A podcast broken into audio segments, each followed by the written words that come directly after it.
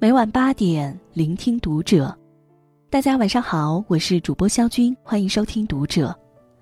今天晚上和您分享的文章来自作者二和。驰援武汉第十五天，李兰娟又传来好消息。疫情蔓延，中国女性的力量让人震惊。关注读者新媒体，一起成为更好的读者。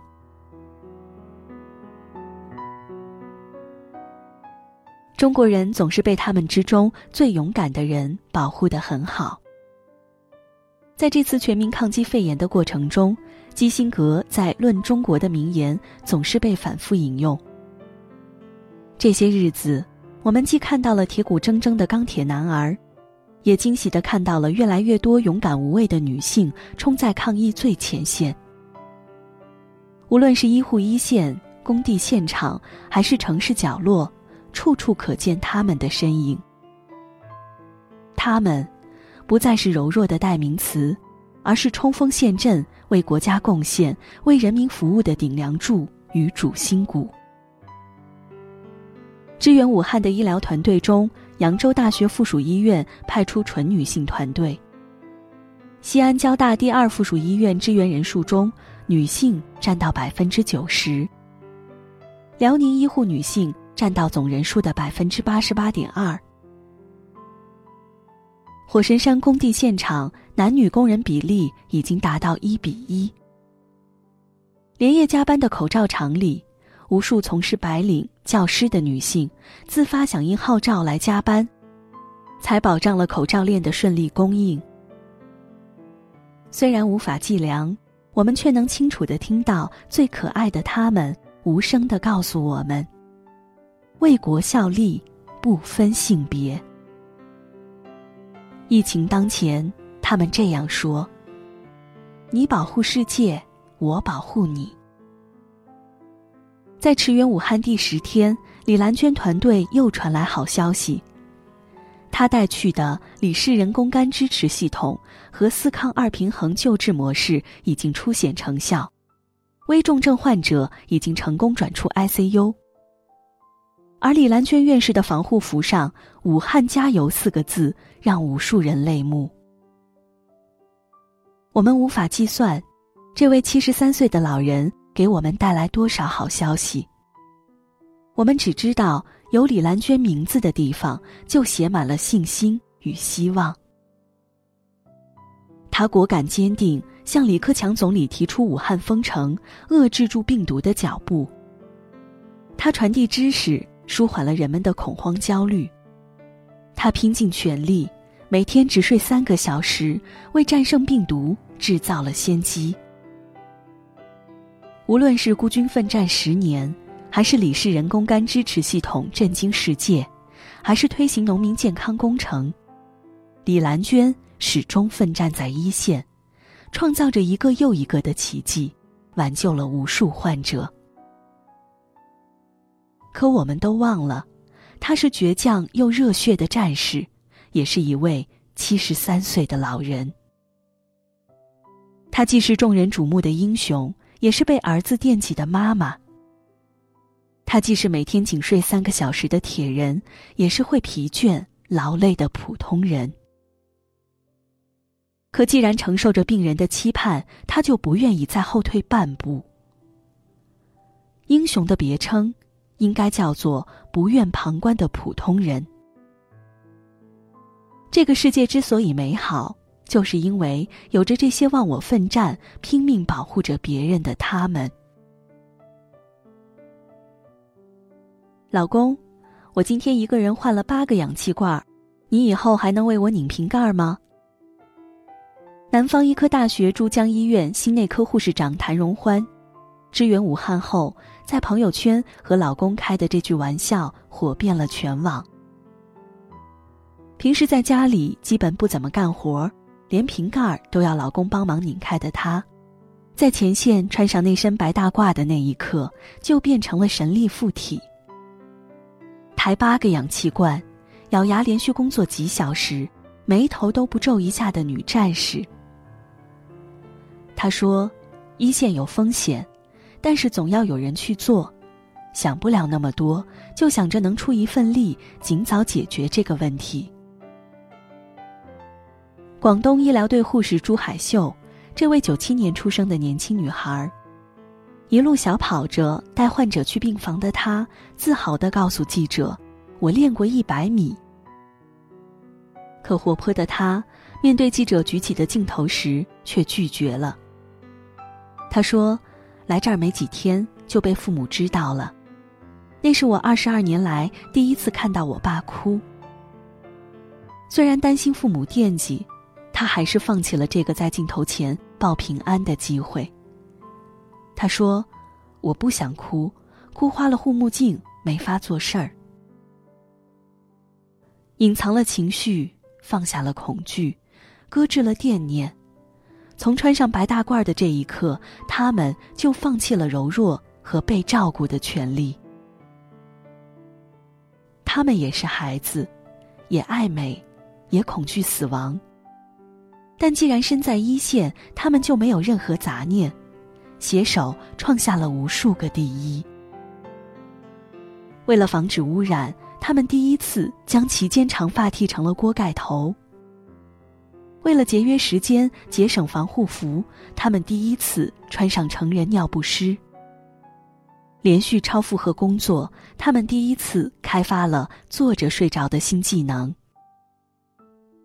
也许。他们不是最强壮的，可谁也无法质疑他们的力量。每一个挡在患者面前和死神对抗的他们，都如钢铁般坚强。火神山医院创立了十天建成的世界神话，基建狂魔这个名号再一次响彻世界。奇迹的诞生离不开无数伟大的中国女性。火神山工地男女比例已经达到一比一，有太多的女性一边做着最重的体力劳动，一边展现出最美的笑容。武汉江夏区的包工头胡小红，吃年夜饭的时候听到了要急速建成火神山的消息，而彼时武汉已经封城，人心惶惶。可胡小红只听进去了三个字。需要人。年夜饭都没吃完的他，当即放下筷子，号召自己所有的工人连夜赶赴火神山参与工地建设。在轰轰隆隆的工地现场，记者了解到他家里只剩下两个孩子，问他舍得吗？口罩依然遮不住胡小红爽朗的大笑。没有什么舍不得，我们有一份力。就发一份光，既然是中国人，哪里需要我们，我们就去哪里。究竟是怎样的觉悟，才能有如此的侠义之气？朴实的大姐也许说不出什么豪言壮语，可她却知道，只有让建设的速度跑赢病毒传播的速度，才可以让医院拔地而起，救更多的人。只有工程顺利完工，才能让大家看到武汉没有被按下暂停键。此时此刻，他早已忘记了自己是妈妈，是妻子，是女儿。她的名字是中国女性。一直觉得“侠之大者”这个词离我们好远好远。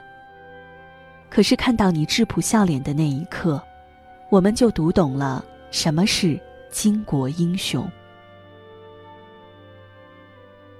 有这样七个武汉咖啡师，在武汉封城的第三天，他们有的瞒着家人偷偷聚集，有的绞尽脑汁从外地返回武汉。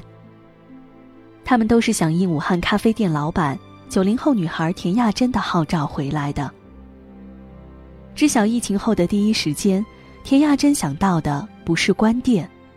而是要为那些在前线奋战的医护人员送去一点甜。于是，恐惧持续发酵，人人自危的时候，田亚珍带着七位咖啡师两班倒，每天为医院的医护人员送五百杯免费咖啡。